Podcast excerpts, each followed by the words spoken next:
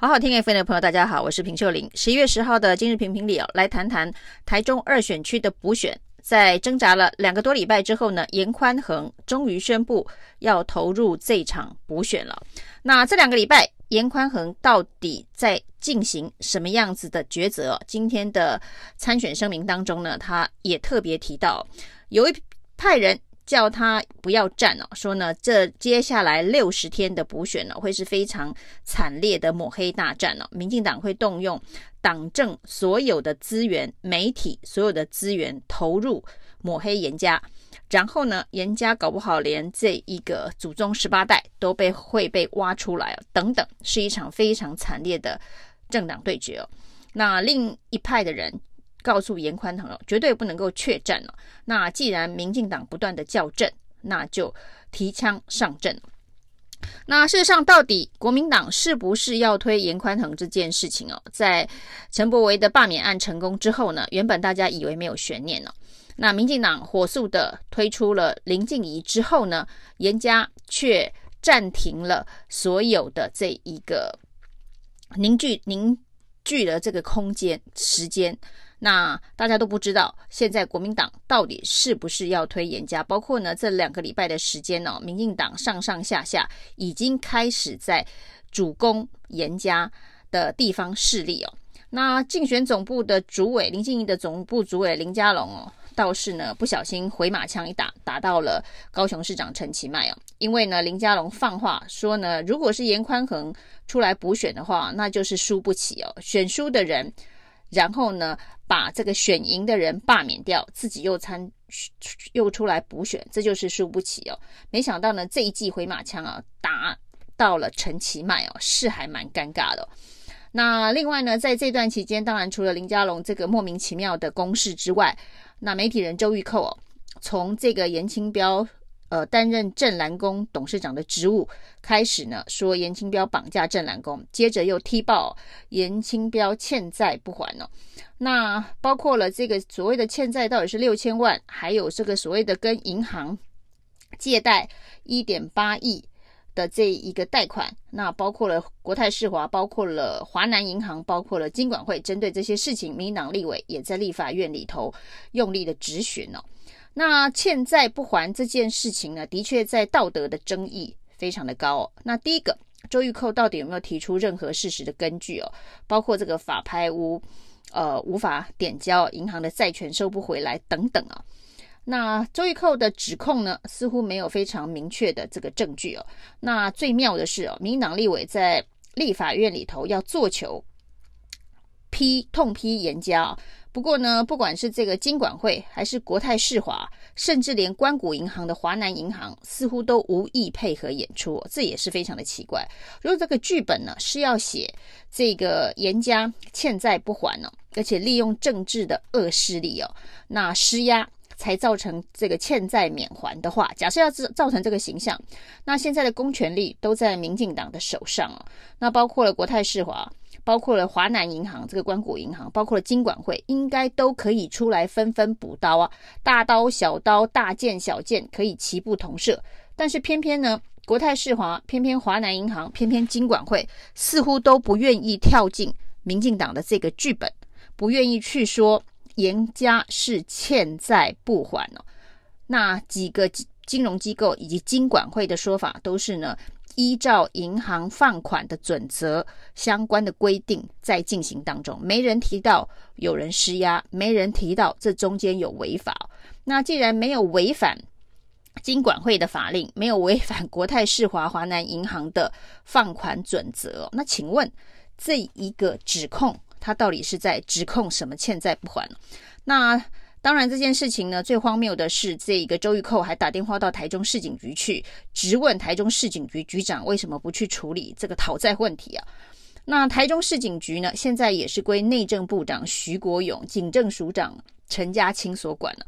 所以呢，周玉蔻的这些质疑，应该要去找民进党政府啊，就是说有人欠债不还，有人用这个政治恶势力，或者是地方恶势力，或者是黑道恶势力在施压。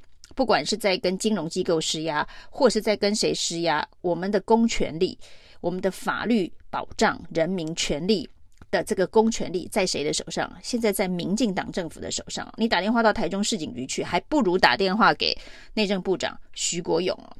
那现在呢？严清标当然出来说，这笔这个所谓的欠债是怎么来的？原来踢爆这笔欠债六千万不还的是前沙鹿镇的镇长陈孟森哦。那严清标说呢，当年是大家一起合伙做生意哦。那陈孟森因为有这个行政首长的身份呢，不方便列名在这一家这个大家欠债共同倒债的建设公司哦，所以还是插暗股的人。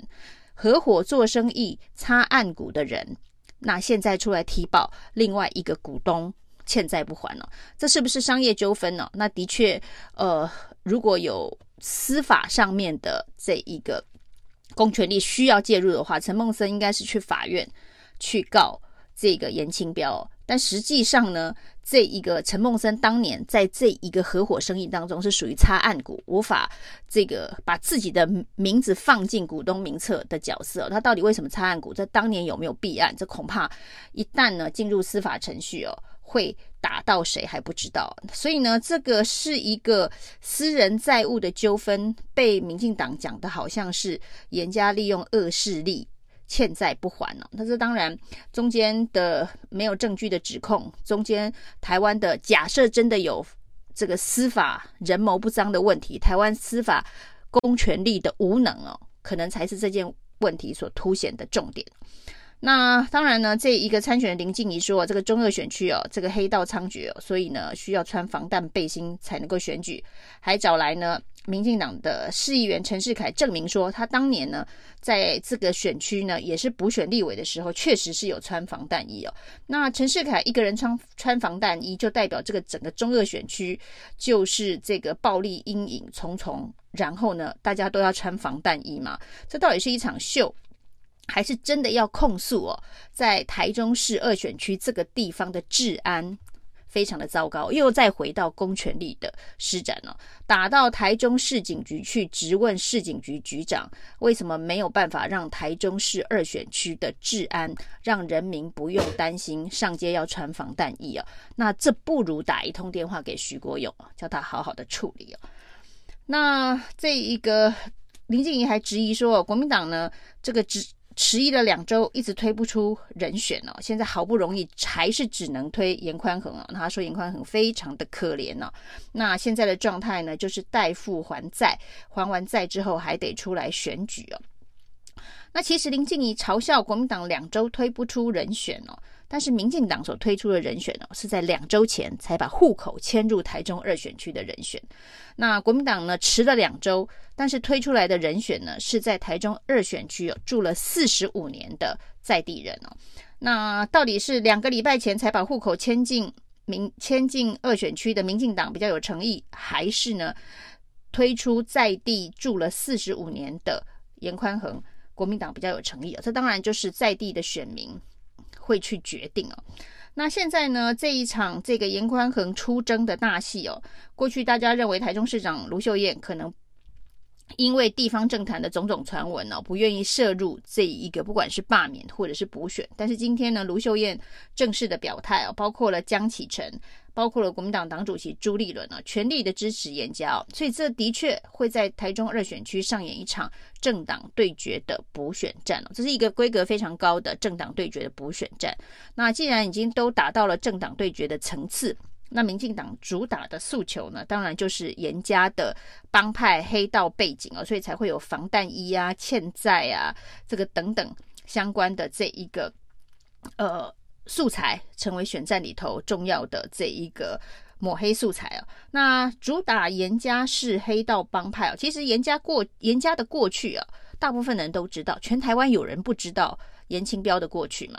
那严清标的过去的帮派背景，那被认为是黑道，这个事情是新闻吗？那如果说呢，严清标是谁？严清标过去做过什么事？台中二选区的选民。会有人不知道吗？你现在主打的一个诉求是全台湾的人都知道，全中二选区的选民都知道的事情。那这个主要的主攻的这个诉求是怎么去打这场选战？那大家会问，那为什么这么多年来台中二选区的选民要把票投给严家。那这当然，严家有他经营地方势力的一套。那只是说呢，这种地方基层服务的力度跟深度，是不是会再度的被中二选区的选民所接受？这是中二选区的选民要去决定的。就是形象上面，的确严清标过去的争议很多。那这些争议，其实全台湾都知道，中二选民也知道。那你过去为什么投给他？或者是你二零二零年为什么不愿意再投给他？那你接下来你这一场二零二二年一月九号的补选，你要不要投给他？其实这都是中二地区的选民会做理性判断跟思考的。选民的眼睛是雪亮的，他怎么去想这一席立委能够带给中二地区选民的意义是什么？是地方服务基层扎根，能够在这一个国会。为中二区选民争取权益，或者是呢，在这里的这一个这一席的民意代表，能够让他们感觉这个中二区的选民呢，这个印象上面对于政治人物上的印象有一个全新脱胎换骨不同的想象，这都是中二区选民必须去决定的。不过呢，现在主打严家是黑道这件事情呢，这也是一个非常的莫名其妙。还是回到那句老话。如果呢，认为呢，严家是黑道，现在的公权力，现在的执政党是民进党，你民进党为什么不扫黑哦？那任何呢违反法律的，任何呢这一个呃违法乱纪的，通通都应该在台湾的司法制度里头，人民被鱼肉的人民，或者是这个选民。他们的权利就应该在法律司法制度的保障下。那民进党为什么不扫黑？那民进党为什么不扫黑这个问题呢？其实呢，大家已经问了很久。那现在为了选举，说严家是黑道，其实严家是黑道这件事情不是昨天发生，也不是今天发生，而是呢，一直以来民进党就这样子去在选战诉求当中去攻击严家是黑道，但是确实。该如何解决这个问题哦？那可能不是只有严家是黑道，全台湾这么多的黑道，要如何在一定的法律制度之下去做统一标准的处理？那这件事情是现在执政的民进党要回答全国人民的，而不是选举的时候把严家是黑道当成一个选举的诉求而已。以上是今天的评评理，谢谢收听，谢谢收听。请继续关注好好听 FM，并分享给您的好朋友。